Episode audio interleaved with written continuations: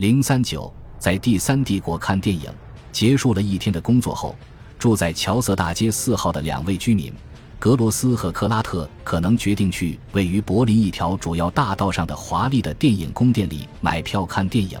或者他们也可能会去一个普通的街区电影院。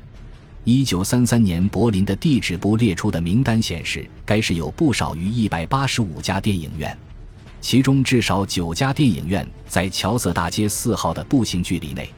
据埃里克·伦施勒说，一九三三年，德国全国共有五千零七十一家电影院，到一九四一年，这一数字增加到七千零四十三家。德国人热衷于看电影。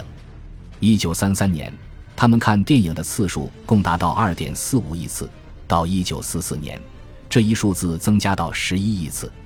但是，第三帝国的电影文化主要集中在人口超过十万的较大的德国城市，居住在小城镇和农村地区的德国人没有机会看到电影。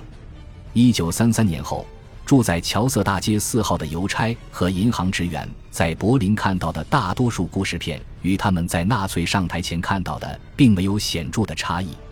约瑟夫·戈培尔领导的一个新部门——大众启蒙与宣传部，深入控制了纳粹德国的电影制作。但纳粹政府和德国电影制作人的首要任务是将观众吸引到电影院，这就意味着要制作具有娱乐性、有趣而引人入胜的电影。第三帝国的电影文化自然包括大量的政治宣传电影，如《希特勒青年奎克斯》、莱尼里芬斯塔尔的《意志的胜利》和《奥林匹亚》，以及反犹太主义历史情节剧《朱德赛斯》。到1945年，已经有大约两千万德国人观看过这些电影，但第三帝国时期制作的绝大多数电影都是娱乐电影。伦施勒观察到。在一九三三年至一九四五年之间制作的一千零九十四部德国剧情片中，二百九十五部是情节剧和传记，一百二十三部是侦探电影和冒险史诗，五百二十三部是喜剧和音乐剧。二十世纪三十年代最成功的电影之一《幸运的孩子》，改编自一九三四年弗兰克·卡普拉的好莱坞大片《一夜风流》，由克拉克·盖博和克劳戴·考尔白主演。幸运的孩子拍摄于纽约，并以美国名字命名角色。德国观众、电影制作人甚至纳粹领袖都被好莱坞制作的电影迷住了。一九三七年，戈培尔在日记中写道：“他送给希特勒的圣诞礼物是三十二部好莱坞的经典影片和十二部米老鼠电影。他对这些宝藏感到非常高兴。德国人可以看到很多好莱坞的电影。”直到一九四零年，戈培尔禁止所有美国电影进入德国市场。克里罗斯观察到，在一九三五年到一九三七年之间，每年德国电影院放映的最受欢迎的十部电影中有四部是在美国制作的。德国电影制作人和纳粹官员都钦佩好莱坞的电影技巧，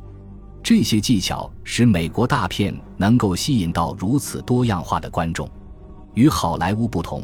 纳粹利用电影技术不是为了赚钱，而是在被接纳的德国种族群体中建立一种人民共同体的感觉。讽刺的是，让二十世纪三十年代数百万去看电影的德国人拥有更加相似的观影体验的，不仅仅是屏幕上的图像，还包括声音。在无声电影时代，电影院会利用不同的音乐伴奏搭配不同的影片来迎合当地观众的口味。而一九二九年开始出现有声电影，这个无声到有声的过渡，使得观影条件有了更大的统一性，